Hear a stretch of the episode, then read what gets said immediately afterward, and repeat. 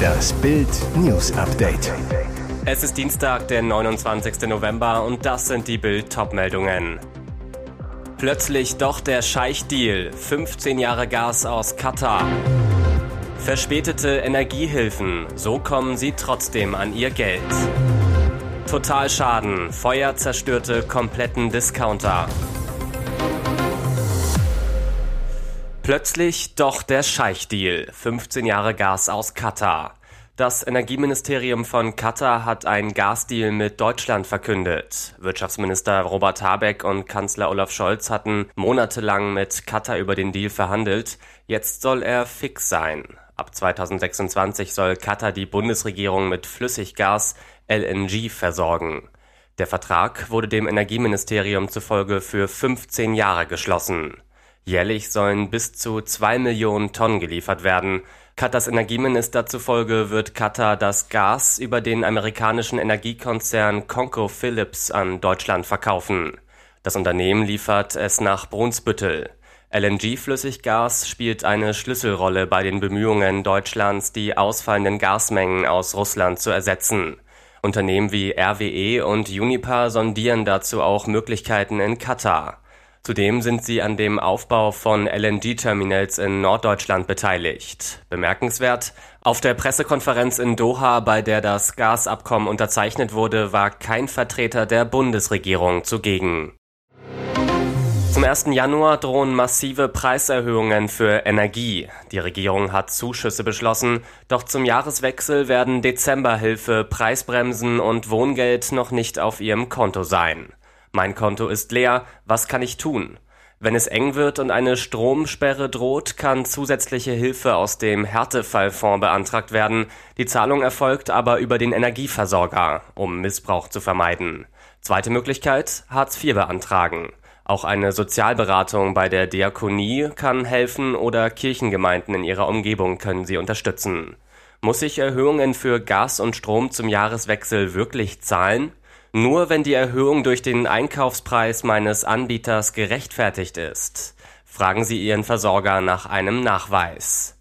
Wann kommt die Preisbremse bei mir an? Für Vermieter ist das noch unklar. Ab März soll die Preisbremse für Gas und Strom kommen und rückwirkend ab Januar gelten, aber das gilt nur für Direktkunden. Mieter müssen warten, bis die Hausverwaltung die Gasbeihilfe auf die Nebenkostenabrechnung umlegt.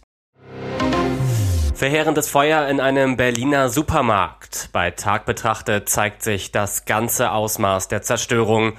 Um 22.50 Uhr wurde die Feuerwehr zum Müggeldamm im Berliner Ortsteil Köpenick alarmiert.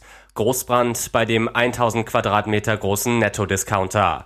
109 Einsatzkräfte und mehrere freiwillige Feuerwehren rückten an, löschten auch über zwei Drehleitern. Eine besondere Herausforderung für die Retter, sie konnten aus Sicherheitsgründen nicht in das Gebäude rein, um zu löschen. Grund die Leichtbauweise und die Gefahr, dass Teile der Dachkonstruktion auf die Retter niederstürzen. Um 1.50 Uhr am Dienstagmorgen waren die Flammen unter Kontrolle, um 4 Uhr alles gelöscht. Ein Übergreifen der Flammen auf einen Garagenkomplex konnte noch gerade verhindert werden. Das Dach ist komplett eingestürzt, alle Waren und Regale nur noch Schutt und Asche. Verletzt wurde glücklicherweise niemand.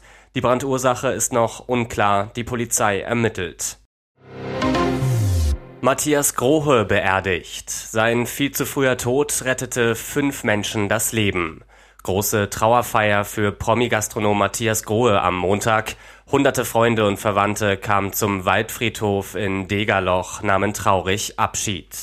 Wie Bild berichtete, hatte der Gastronom kurz nach seinem 60. Geburtstag in seinem Dschungelrestaurant Marlow einen Hirnschlag erlitten. Sein Freund, Ex-Ministerpräsident Günther Oettinger, erinnerte in einer Rede an die gemeinsamen Reisen und seinen Humor. Nicht nur dafür wurde Grohe geliebt, es war auch sein gutes Herz, und das bewies er bis zum Schluss. Grohe hatte einen Organspenderausweis, rettete mit seinen Organen fünf Menschenleben. Er war unser Held und ging als Held, schrieb die Familie in seiner Todesanzeige. Jetzt hat ihr Held seine letzte Ruhe in einem Baumgrab gefunden. Formel 1 Hammer. Teamchef steigt bei Ferrari aus. Die Formel-1-Scheidung ist vollzogen. Scuderia Ferrari und Teamchef Mattia Binotto gehen ab Ende des Jahres getrennte Wege.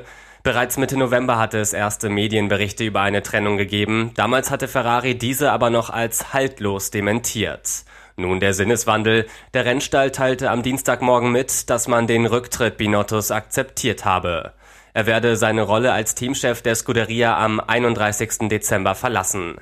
Trotz des Dementis hatte sich die Trennung angedeutet. Bei einigen Rennen, darunter der vorletzte Grand Prix in Brasilien, war Binotto nicht mehr an der Rennstrecke. Dazu die enttäuschend ausgelaufene Saison der Scuderia.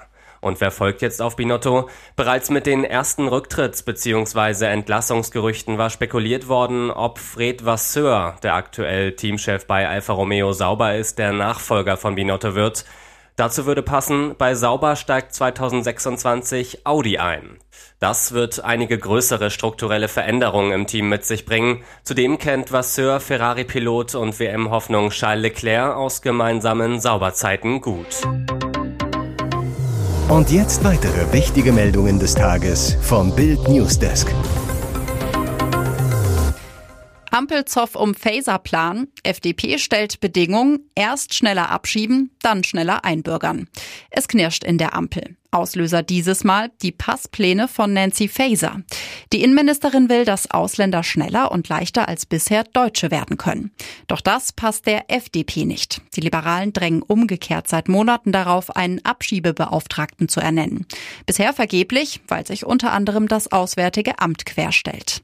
Entsprechend bremst die Spitze um FDP-Chef Christian Lindner bei Fasers Plänen. Deutschland brauche ein echtes Einwanderungsgesetz mit klaren Regeln für mehr Migration in den Arbeitsmarkt Arbeitsmarkt, aber nicht in die sozialen Sicherungssysteme. So FDP-Fraktionschef Christian Dürr zu Bild. Laut eines Sprechers des Innenministeriums halten sich derzeit, Stand 31. Oktober 2022, fast 309.000 ausreisepflichtige Ausländer in Deutschland auf. Die große Mehrheit hat allerdings eine Duldung. Gerade einmal knapp 10.600 Personen seien bis Ende Oktober abgeschoben worden und 4.250 wieder zurückgeschoben worden. Laut FDP-General Bijan Gir Sarai sei daher jetzt nicht die Zeit für Fasers Passpläne. SPD-Fraktionsvize Dirk Wiese dagegen zu Bild. Wir wollen, dass die ausländischen Fachkräfte, die wir auf unserem Arbeitsmarkt dringend brauchen, hier bleiben. Das tun sie auf Dauer nur, wenn sie sich nicht als Bürger zweiter Klasse fühlen. Behörde warnt vor Verschlechterung der Lage. Gasverbrauch schießt plötzlich in die Höhe. Diese Meldung der Bundesnetzagentur ist ein Alarmsignal. Die Behörde warnt im aktuellsten Bericht, dass die Gaslage in Deutschland angespannt sei. Und weiter, man kann eine weitere Verschlechterung der Situation nicht ausschließen. Denn wegen der Kältewelle ist der Gasverbrauch in Deutschland plötzlich stark angestiegen. In der 46. Kalenderwoche, also zwischen dem 14. und dem 20. November, stieg der Gasverbrauch der Deutschen um mehr als ein Viertel an. Die Netzagentur meldet im neuesten Lagebericht, der Gasverbrauch lag in der 46. Kalenderwoche unter dem durchschnittlichen Verbrauch der letzten vier Jahre, ist aber gegenüber der Vorwoche um fast 28 Prozent gestiegen. Wohl der Grund, die Temperaturen waren 0,7 Grad kälter als in den Vorjahren. Nicht nur das, die Behörde teilte auch mit, dass die Gaspreise wieder ansteigen. Seit Sommer waren die Gaspreise gefallen, die Gasspeicher füllten sich. Nun heißt es im neuen Bericht der Bundesnetzagentur, die Großhandelspreise schwanken stark und sind zuletzt wieder gestiegen. Die gute Nachricht bleibt weiterhin, dass die Gasspeicher nahezu voll sind. Der Gesamtspeicherstand in Deutschland liegt bei 98,79 Prozent, meldet die Netzagentur. Dennoch gibt die Behörde keine Entwarnung. Überraschung nach Spanien-Spiel. Spielerfrauen übernachten schon wieder im DFB-Hotel. Die Überraschung nach dem 1 zu 1 gegen Spanien gab es nach der Rückkehr ins DFB-Hotel. Die Spielerfrauen durften für zwei Nächte wieder zu Besuch ins Zulal Wellness Resort.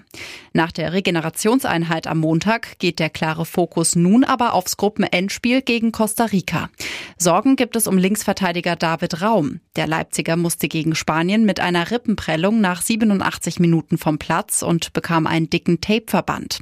Für gewöhnlich ist die Verletzung sehr schmerzhaft. Der DFB will von Tag zu Tag schauen. Für die Startelf bereit meldet sich unterdessen Leroy Sané. Nach Knieproblemen gab der Bayern-Star ein starkes 20-Minuten-Comeback, bereitete das 1 zu 1 mit vor und machte klar, dem Knie geht es besser. Ich denke schon, dass ich wieder von Anfang an spielen kann.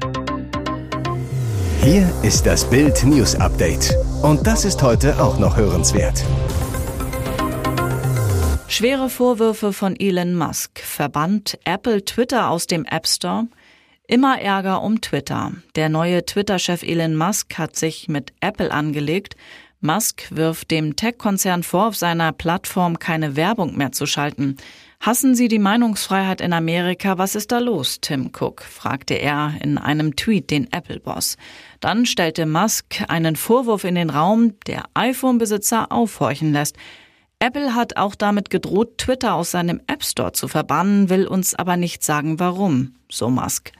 Apple hat sich zu den Vorwürfen bisher nicht geäußert. Der Konzern beharrt darauf, dass Apps Volksverhetzung und Aufrufe zu Gewalt löschen müssen, wenn sie im Store angeboten werden wollen. Musk stört außerdem, dass Apple 15 bis 30 Prozent der Abo-Erlöse von Apps aus seinem Store kassiert. Der Twitter-Chef kündigte an, dagegen wörtlich in den Krieg zu ziehen.